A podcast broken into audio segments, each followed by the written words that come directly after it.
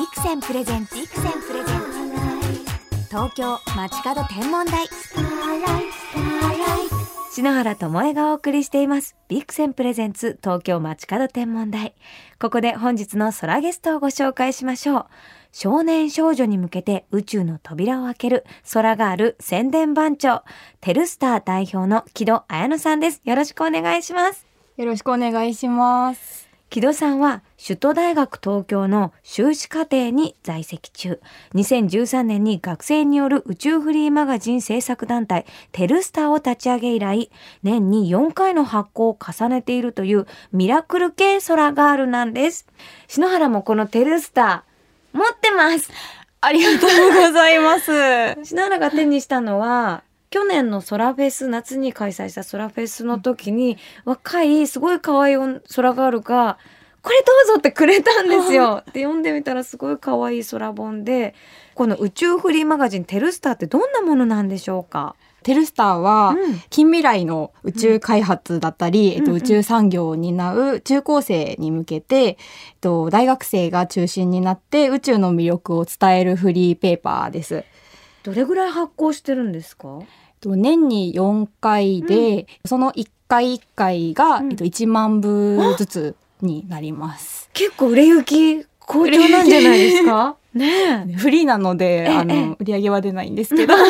でも皆さんにこう手に取ってもらうのが嬉しいですよね。はい。今8号のテルスターを見てるんですけれど表紙がなんかうさぎさんが 月に住んでるイラストみたいな感じで結構手作り感満載な感じがすごく可愛いんです。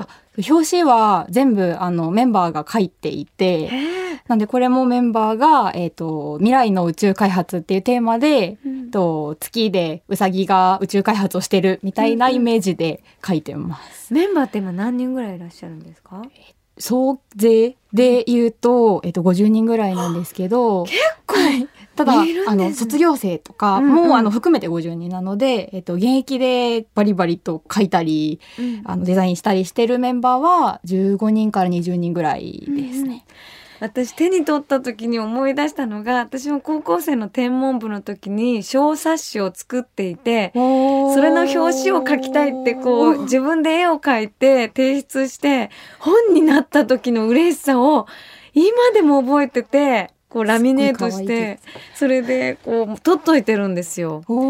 だからその当時作りたい一心で形に残すっていうのがすごくお気持ちわかるなと思って。あでもそういうやっぱ形になるのが嬉しいっていうお気持ちでこのテルスターを作ってるという感じですか？そうですね。あの、フリーマガジンを選んだ理由は、形に残るっていうのも、まあ一つなんですけど、うん高校生とか中学生に向けて、えっと、主に制作をしていて、配布をしてるんですけど、うんうん。えっと、宇宙に興味を持ってほしいっていうのがメインの目的というか、あの、狙いなので、ええ。もともと興味がない人は宇宙って検索をしたりとかしないので、ウェブで発信をたくさんしていてもなかなかそこまでたどり着いてくれないので、うん。高校に直接置けるっていうのを重要視しててそれでフリーマガジンを選んでるので作るのも楽しいんですけど、そういう理由がありますフリーマガジンには。確かにイラストなんかも高校生や小学生 なんかもね絵でわかるような作りになってますよね。そうですね。なるべくわかりやすく、あの、宇宙難しいからやっぱいいわっていう風にならないようにうんうんしてます。心がけてます。ちなみに木戸さんは子供の頃から星がお好きだったんですか、えっと、星を見るのは好きだったんですけど、星座とか覚えるのはすごい苦手で、なので、ただ眺めているだけっていうような感じで、宇宙に実際に興味を持ったのは高校生以降ですね。高校生の2年生うんうん。の時に、えっと、スペースデブリって知ってますか？ご存知ですか？宇宙のゴミでしたっけ？そうです。その、えっ、と、宇宙で使われなくなった人工衛星とか、うんうん。あの、ロケットの残骸とかうん。が放置されてしまって、こう、ぐるぐると軌道上を回ってるんですけど、はい。そのゴミが宇宙ステーションにぶつかりそうになって、ええ。で、若田宇宙飛行士がちょうどいたんですけど、ええ。宇宙ステーションに。で、ぶつかりそうなのでって言って、えっ、と、ロシアの避難船に避難したっていうニュースがあって、はい。それで興味を持ってちょっとだけ調べてみたら、はい。スペースデブリって少しずつ少しずつ高度を下げていって、うん一部は落ちてくるんですけどその地球に落ちてくる時に大気圏に突入して燃えるのであの流れ星みたいにうんなるんですよ。えーなんで綺麗なんですけどでもゴミなんですよ。ええで、えっと今まで綺麗だなと思ってた流れ星だったり星空が実はゴミだらけなんだっていうのが、あのすごく許せないなっていうふうに思っ え。てでしかもあのデブリとデブリがぶつかってうん。自動的に増えてしまっているっていう、うんえー、と現象が起きていてそれが続くとあの宇宙開発とかもできなくなっていってしまうと思ってそういうのがすごく嫌だなと思ったので、うんあの楽しい宇宙開発の情報とかブラックホールがなんとかなんとかですうん。とかっていうのがあのこれからも聞けるようにと思って私はあのゴミを回収したいっていうふうに 思いまして。それまでは文系バリバリの文系でちょっと物理も数学も苦手みたいな感じだったんですけど、そこで利点を決意してで大学もデブリを回収するロボットを作るなら工学部っていう、うんもうなんか勝手にそれが頭の中で生まれてしまったので、うん。利点して工学部を目指してで宇宙の道に入ってきたっていうような感じへでー。なのできっかけはスペースデブリゴミですね。でもそのゴミが大気に入ると流れ星になるって初めて知りました。どういう輝きなんですか？まあ大きいものちっちゃいものであの、ええやっぱりものによって違うんですけどあの大きいもので言うと前にあのはやぶさが帰ってきた時に、あのすごい綺麗に光ってたじゃないですか、ああいうイメージですね。あのまあ大きいものであればなんですけどあれもやっぱり人工衛星が、うん。体験に突入して光ってるのがあの状態で輝いてるので、うん。それと一緒でその人工衛星で使われなくなったものとかが落ちてくるとああいうような輝きになるので綺麗ではあるんですけど。実はゴミなのかと。集まってるのかって そっか宇宙にゴミ箱はないもんねそうなんです。それを木戸さんがもうアイディアとかこう運動でどんどんきれいにして宇宙開発をもっと快適なものにしていこうって研究されてるわけですね。そうですね。微力ながら。でもそうやって女性がなんか宇宙を掃除するっていうのがなんかすごくお掃除当番的な感じで 女性ならではの視点だなってすごく思いますね。空ガールならではの着目点なんだなっていうふうに思いました。なんか嬉しいです。具体的にどういう今勉強をされてるんですか？航空宇宙工学部に結局入ったので、あの一通り流体力学とか、の風の流れがうんちゃらかんちゃらとか、うん。材料がどういうものがあってとかっていうのを基本的にはやったんですけど今実際にやってる研究は、えー、とデブリを捕まえるための、えー、とロボットアームで捕まえようとしていて。ロボットアーム、はい、うんあのガシャンっていうやつですね。ハンドキャッチャーみたいなねそんな感じです。あの、あれで捕まえるんですけど、そのロボットアームをどういう形にしたら捕まえやすいかっていうのを、えっ、と、いろんな形を考えながら、えっ、と、シミュレーションをして研究をしています。その研究っていうのは海外でも仲間はいらっしゃるんですか？そうですね。海外だと網でキャッチするとか、あの、宙網を広げて、バッてキャッチするとかっていうような研究獲もあります。物使い回るみたいな感じ 結構原始的なんですね。そうですね。今じゃあ網となんか磁石とか重力とか何が有力なんですか？えっと、有力なのは、あの、森って、あの、刺すやつなんですけど、あの、森を遠くからバーンって、あの、銃みたいなもので撃って、で、デブリに刺して、で、そのまま引っ張って軌道を変えるっていうのが結構有力みたいです、今は。狩りみたいですね。そうですね。網も狩りみたいな感じですもんね。それ宇宙で行われてるっていうのが。あ、でもまだ行われてないんです。研究段階なので。へえ。じゃあ将来はそうやって網でスペースデブリを捕まえるかもしれない。かもしれないですね。うわー漫画みたいですね。そうですね。でもその研究の中にまた木戸さんがいらっしゃるっていうのがまた夢の中みたいですね。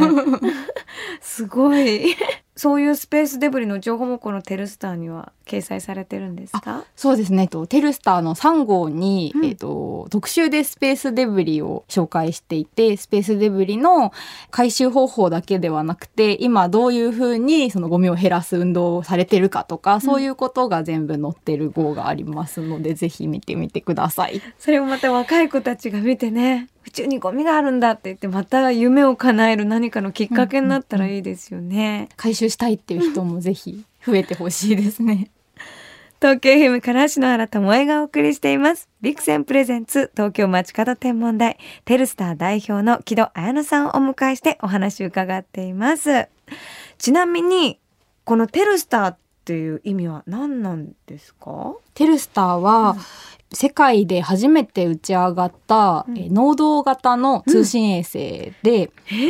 まあ、通信衛星って基本的にあの地上からの電波を受け取って、でそれを地上に送り返すっていうのを、えー、と宇宙を中継してこうやってるんですけど、うん能動型の通信衛星っていうのは地上から受け取った電波を増幅してで地上に送り返すっていう、うん。地上からいろんなところにある、えー、と情報を集めて自分たちで編集してで世に送り返すっていう、うんうん。えー、とそういう姿っていうのが、えー、と私たちがやってることうんうんとすごくマッチしてるなと思ったので、ん。それで、えー、とそれ世界で初めてのあの能動型人工衛星なので、ええ。ー私たちも世界で初めて、うんうん。えー、とそういうことをやるぞっていう意味を込めてテルスターという名前にしました。この響きも可愛いですけれどもちなみにこのテルスターを発行して今まで反響の大きかった記事はありますか？えっ、とですね、テルスターの5号に、えー、と掲載されてるのが、あの小惑星探査機の、うん。えーとはやぶはさい。の開発費用を、えー、と何か身近なもので例えようっていうことで、えー、と牛丼ではやぶさが作られてるみたいな、えー、と映画ブーンって載ってるやつなんですけど、えー、とはやぶさの開発費用を、えー、と牛丼何倍分なのかっていうので表しているんですけど。当。てたい。えー？もう何百万倍分そうですね。はやぶさを、えっと、運用していた費用が牛丼500万倍。えー で、でもそれが序の口で、うんえっと、打ち上げにかかる費用が3500万倍。うわー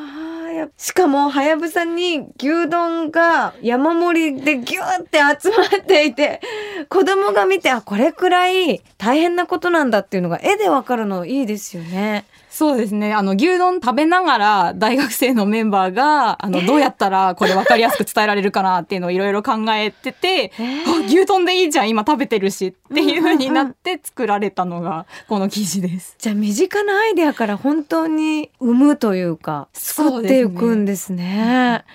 でも楽しいことを作るのも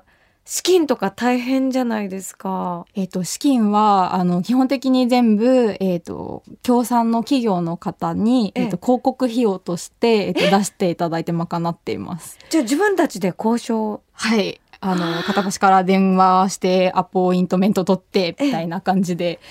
やってきました。これまで何人ぐらいに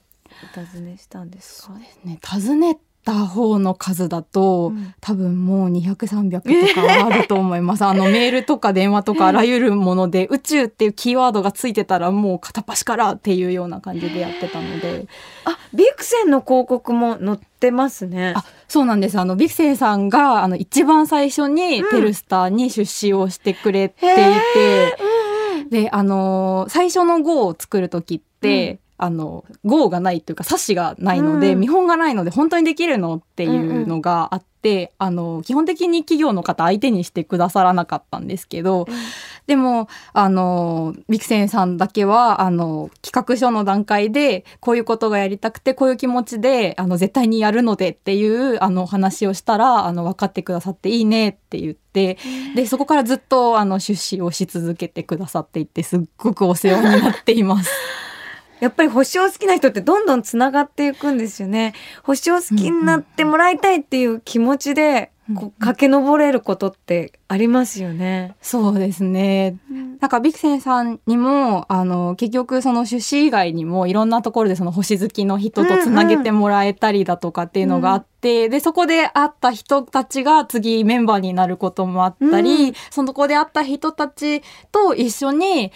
あのやってたからあのソラフェスにもあの行くことができて、それもあのソラフェスの実行委員の人と知り合ったのもビクセンさんのつながりだったのですごく星好きの仲間はいいなって思います、うんうん、どんどんつなげていきましょう。つなげていきましょう。木戸さんはこれからこういうことを目指していきたいっていう思いはあるんですか？そうですね、えっと、テルスターの、うん、えっとまあ、冊子だったりテルスターの活動としては、うん、あのこれからは冊子だけではなくってもちろんあの高校生向け受動的な高校生向けには、えっと、冊子を使っていろいろとこう広報活動をしていきたいっていうのはもちろん軸としてあるんですけれども、それ以外にも、えっと、冊子を読んでその後に、えっと、実際にアクションを起こしてくれるようになってほしいなと思っているので、うん、そのアクションをするためにもっと深い知識だったり深い楽しいっていう気持ちだったりっていうのを体験してほしいなっていうふうに思うので実際に宇宙開発に携わってる人に会えるイベントだとか、うん、あとは記事を書いたメンバーと実際に話せるイベントとかっていうのを、うん、あのどんどんやっていって高校生と実際に会うっていうことをこれからはもっと力を入れていきたいなっていうふうに思っています。じゃあいただいた縁を今度は返してそう、ね、自分たちでつなげる番がやってきそうですね。そうですね広げていきたいです。ちなみにこのテルスターはどうやったら私たちも読むことができるんでしょうか？そうですね。テルスターは、えっと、冊子だけではなくて、えっと、PDF のデータで、えっと、ウェブページで公開をしているので、うん、アンケートにちょっと答えていただければ、テルスターのウェブページで全部ご覧いただくことができます。わあ、先ほどの牛丼の。牛丼のもぜひ。ね、はやぶさがどれくらいかかるかっていうのもね。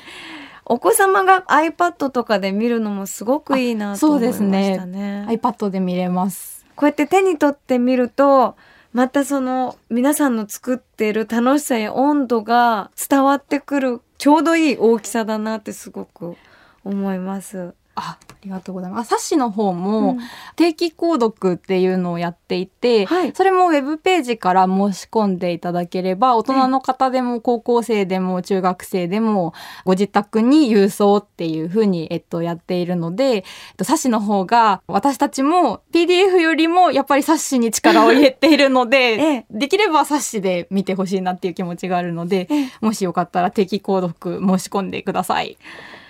では番組公式サイトにホームページのリンクを貼っておきますのでぜひチェックしてくださいね。さあこの宇宙フリーマガジンテルスター。最新号はどういう内容になってますか？去年の11月の末に、えっと、高校生向けに、えー、実際に私たちと会ったり、えっと、高校生同士が会ったりするイベントを行ったんですけど、うん、宇宙かける高校生100人サミット僕らの月面基地というテーマで、えー、みんなで月面基地を、えー、設計しよう研究をしようっていう、えーと、イベントを行って高校生が月面に基地を建てるためにいろいろな課題があるのですがその課題を解決するための研究をしたんですけどその研究の内容が特集になっています。また高校生だと面白い視点で見そうですね。今いろんなこう予測を立てられてますけどそういう高校生が新しいこと発見して、何か研究につながったら面白いですよね。面白いと思います。はい。それ以外にもあの人工衛星とか、えーと、探査機だったりっていう、えーと、衛星がどういうふうにできてるのかっていうところで、うんうん、えーとずっと特集を組み続けていて運用から、えーと、上流に上がっていってるんですけど、うん、で最終的に設計するところまで、えーと、行くんですけど設計開発とか製造とかっていうのを、えーと順番に追ってるんですけどその、えー、と今回試験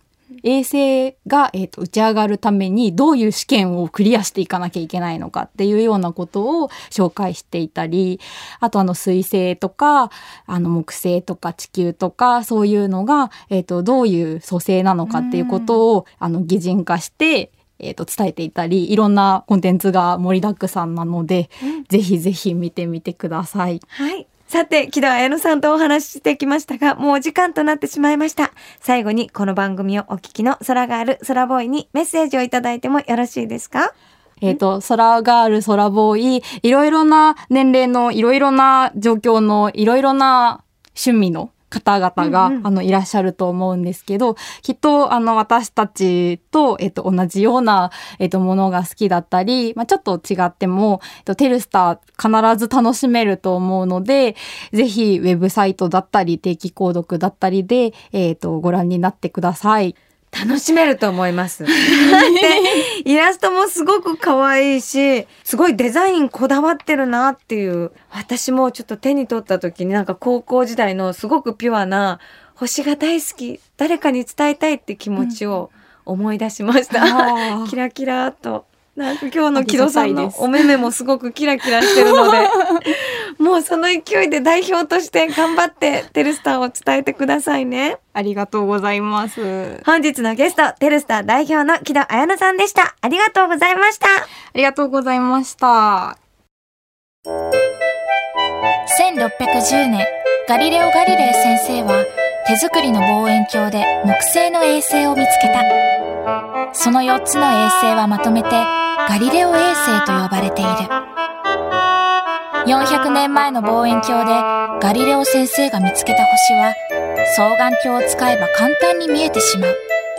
それは木星のそばで広がったり集まったりする4つの光だ。夕べ双眼鏡でガリレオ衛星を見たよって誰かに言ったらびっくりしてくれるかな。星空を眺めよう。双眼鏡のビクセン。ビクセンプレゼンツ東京街角天文台。まもなくお別れです。本日はテルスター代表、木戸彩乃さんにお越しいただきましたが、もう聞いてるとなんか私までワクワクしちゃうお話ばっかりだったんですけれども、篠原もね、今、あの、卒業した文化服装短大の子と一緒に服を作ってるんですね。まあ4月にファッションショーをするんですけれども、学生の子ってすごいシャイな子が多いんですよ。でもその子たちもお洋服作るともうお目目キラキラさしてやっぱり自分の好きなことを表現するっていうことに関しても才能がすごく皆さん長けてらっしゃるんですね。木戸さんもやっぱり星の魅力を伝えたいということを実際に行動してテルスターっていう思いで本にして配っているっていうのが素敵だなと思ってあの今シノラの世代のことしあのお仕事すること多いんですけれどもきっとねテルスターとしてこう 次の世代に星の思いをね、渡して、またそれで夢をね、追いかけてくれる子が必ず集まってくれるはずです。木戸さん、夢の子先駆者としてね、どんどん叶えて、星の魅力を伝えていってくださいね。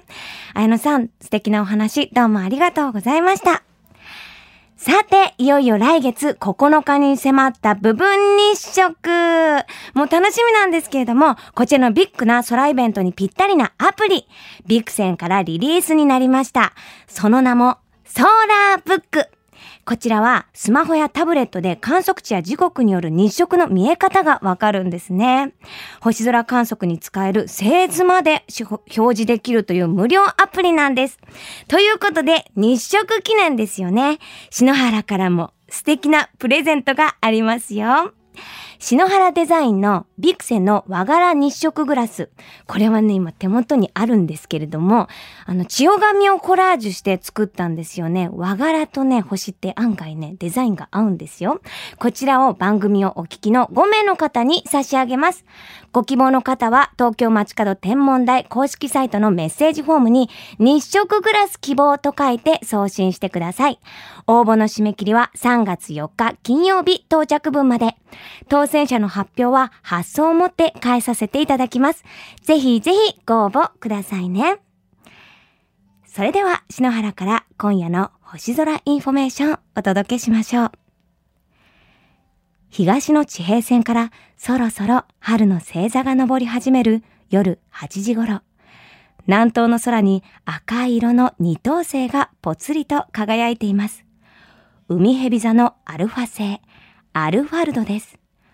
アラビア語で孤独なものという意味のこの星。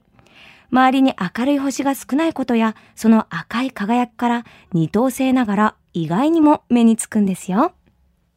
海蛇座は88ある星座の中でも最も大きな星座。これね、実際見ていくと、こうなぞるんですよね、星座像。そうするとね、地平線からね、くるくるくるっとね、もうでっかいね、とぐろを巻いて登るんですよ。でもちょっと見つけにくいので、こういう時こそですね、ビクセンのアプリ、ソーラーブックで見つけてあげてほしいなと思いますね。ちなみに海蛇座、全部登りきるのにおよそ7時間もかかるんですね。長い星座なんですよ。まあ、今夜も明日も晴れそうなので、海蛇座が難しいという方は、ちょうどね、春の星座の後、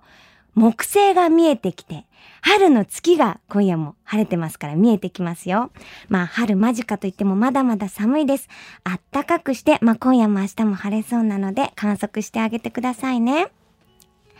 それでは素敵な星空ライフをお過ごしください。東京 FM ビクセンプレゼンツ東京街角天文台。ここまでの相手は篠原智恵でした。また来週のこの時間、星とともにお会いしましょう。